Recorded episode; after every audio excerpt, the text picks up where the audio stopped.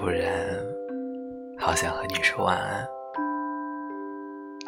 今天也哄你睡觉了呢，给你讲个故事好不好？在很久的以前和以后，森林里有一条长颈鹿大道。如果那里的动物们都伸长了脖子看着远方，它们活在对未来的期许中，磕磕绊绊。踉踉跄跄，小熊暗恋了小兔很久，蜂蜜总是吃一半，藏一半，将蜜汁偷偷地抹在低矮的树丛之中。小兔总是尝上一口，转身就走。一场爱里，小熊没有吃饱，小兔也没有因此而得到。小熊后来终于明白，对一个人好。就该用他也喜欢的方式，否则一切都是徒劳。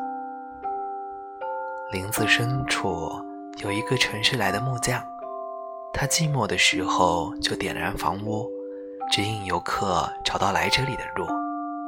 客人离开，他再重建，周而复还。他说，那是城市里养成的习惯，总是消耗自己去攀附。舍弃性格去填补。假如世界上只有一百个人，他们也会有几百种姿态。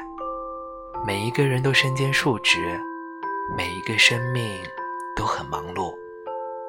今晚，不要去担心明天未发生的事情。我们的生活方式，才是我们的人生底线。就好像我信任你，早多以信任感情。你依赖我，像是与生俱来的本能。我们共同拥有的、经营的、收获的，亦是我们渴望的、珍惜的、保护的。七点的牛奶，三点的茶，六点的炊烟，叫我回家。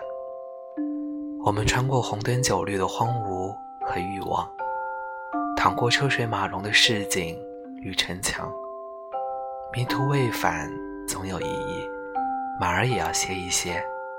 我们在路边小憩，在同样的人海等红绿灯，在银河般深邃的夜里，轻轻闭上眼睛。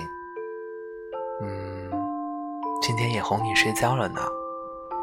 早点睡吧，熬夜可是会变胖、变老的哟。晚安，祝你好梦。